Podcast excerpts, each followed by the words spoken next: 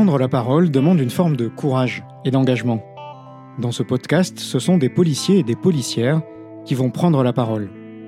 Ils vont nous raconter, vous raconter, une expérience professionnelle qui les a profondément marqués, au point parfois d'influer sur le cours de leur carrière. Police, le podcast. Je suis chimiste, j'ai un master en chimie analytique. Excusez du peu.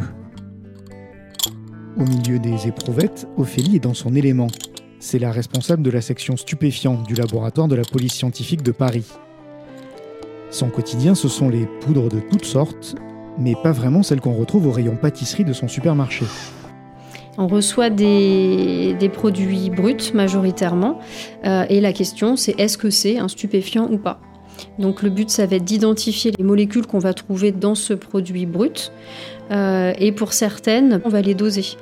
Euh, c'est-à-dire donner le pourcentage de ce produit-là dans la poudre, c'est souvent des poudres, euh, pour, pour savoir un petit peu euh, bah, sur 100% de poudre, est-ce que si par exemple le stupéfiant identifié c'est de la cocaïne, est-ce que la cocaïne va représenter que 2% de la poudre ou 100% de la poudre? Ça permet aussi de placer le curseur sur le trafic.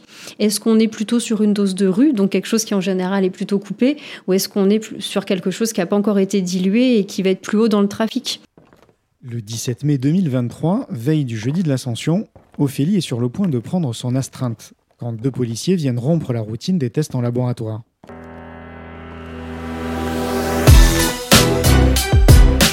Ils viennent pour déposer tout à fait autre chose, ils n'étaient pas là pour nous.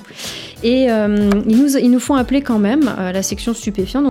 Et ils nous disent il se passe quelque chose là en ce moment. Euh, il y a euh, beaucoup alors d'overdose, c'est-à-dire de personnes qui ont fait des malaises. Ils nous signalent qu'il y a beaucoup d'hospitalisation d'usagers d'héroïne et qu'on va probablement être sollicité dans le week-end. Il n'y avait pas de garde à vue, donc il n'y avait pas de vraie notion d'urgence autre que simplement de se dire qu'il se passe quelque chose. En fin de journée, euh, j'ai été contactée par divers requérants, donc il se passait des choses dans le 92, dans le 93.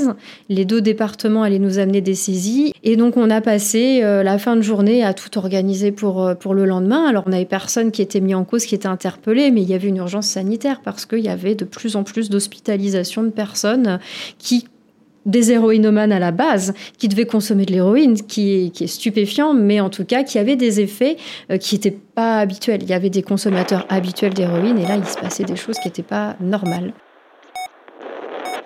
Ça commençait à partir un petit peu en, spéculation. Je ne sais pas si vous avez entendu parler de la crise des, opioïdes aux États-Unis. Il y a cette fameuse appréhension du fentanyl. Donc il y en a qui commençaient à dire ça se trouve, ça a été coupé en fentanyl. Moi je suis sûre, je vois les symptômes. Il y avait une petite adrénaline du soir où chacun était euh, en train de spéculer. Et puis bah moi j'attendais juste une chose, c'est d'être le lendemain pour avoir les scellés et puis bah, pouvoir vraiment dire ce que c'était.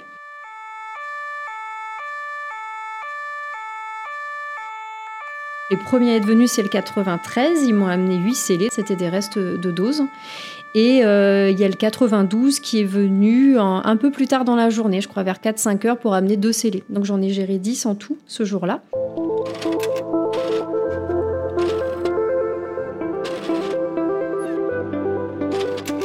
C'est en fin d'après-midi, j'ai les premiers résultats qui sont tombés. Euh, et, là, j'avoue que c'était un moment que j'ai bien aimé parce que j'étais derrière mon écran d'ordinateur et je savais. Et j'ai gardé ce moment pour moi pendant juste une ou deux minutes. Je me suis dit, bah, je sais. et il n'y a que moi qui sais ce qui se passe.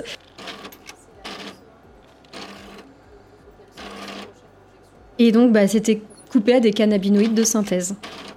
Donc, les cannabinoïdes de synthèse, bah, ça fait quand même un moment qu'on en parle. C'est des molécules qui sont apparues au début des années 2000. Et à l'état pur, c'est des substances qui sont soit solides, soit sous forme d'huile. Euh, et il y en a vraiment beaucoup. En fait, à la base, c'était fait pour mimer les effets du cannabis, des cannabinoïdes de synthèse. Il y en a plein, plein, plein en circulation. Mais le problème, c'est que personne n'a vraiment de recul sur les effets. Et au début, l'idée, c'était de ressembler au cannabis. Mais au final, euh, ça ressemble pas vraiment au cannabis, ça n'en a une, similarité qu'avec l'idée du début, quoi. 1,06 kg pour celui-là. 1,06 C'était le dernier. Donc cette héroïne, euh, elle avait ses produits de coupage usuels, on va dire. On a, j'ai retrouvé euh, du méthorphane, euh, qui est un médicament, et puis de la caféine dedans. Et puis il y avait ça en plus, donc qui expliquait ce qui se passait. Les héroïnomanes, ils ont l'habitude de, prendre de l'héroïne, en général coupée d'une certaine manière, à un certain pourcentage. Et là, les, organismes n'ont pas compris ce qui leur arrivait, d'où les hospitalisations. Donc, euh, alors j'ai pas rendu mes résultats tout de suite parce qu'ils voulaient justement le dosage de l'héroïne. Pour dire, bah, l'héroïne, il y en a à tant de dans la poudre et on a dosé aussi la caféine. Et l'héroïne, de mémoire, elle était à peu près à une vingtaine de pourcents dans tout, dans tout, dans tous les échantillons. Donc euh, le jour même, quand j'ai eu les résultats pour tout, j'ai appelé les personnes avec qui j'étais en, relation pour leur donner les premiers résultats, pour qu'ils sachent un petit peu, euh, voilà, par exemple que l'espèce de légende urbaine du fentanyl cesse tout de suite. Ce n'est pas du fentanyl, c'est tout à fait autre chose.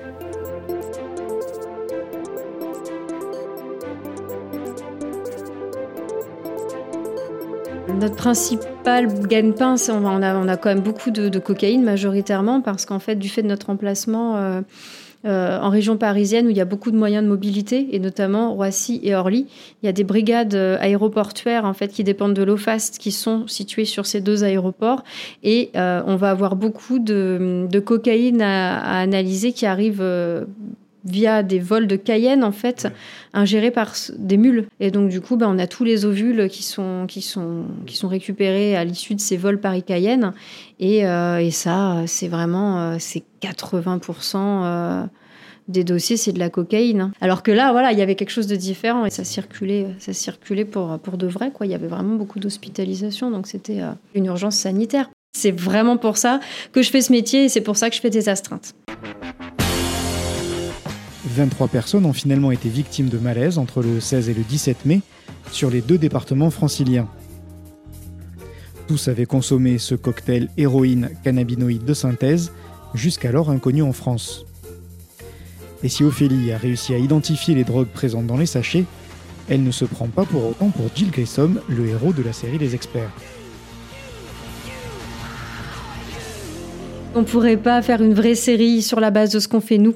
Euh, parce que c'est beaucoup plus cloisonné. Et heureusement que sur les séries, c'est pas comme ça, parce que sinon ce serait, ce serait, ce serait pas très très rigolo à regarder. Mais c'est cloisonné, c'est-à-dire que moi je suis en section stupéfiant. Je ne vais pas aller me balader sur les scènes de crime, je ne vais pas toucher à de la balistique, à de l'ADN, je suis pas multifonction. J'ai juste ma fonction, je suis en section stupéfiant, je suis chimiste.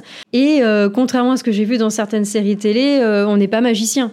Euh, j'ai déjà vu euh, dans un, je ne sais plus, je crois que c'est un épisode des experts où limite on met un morceau de pizza dans un dans un appareil et derrière on connaît la composition de la pizza. Bon, ça à la limite il n'y avait pas besoin de la passer dans l'appareil, mais on sait aussi euh, dans quelle pizzeria, à quelle heure. Enfin voilà, on n'en est pas à ce niveau-là quoi. C'est c'est c'est la réalité.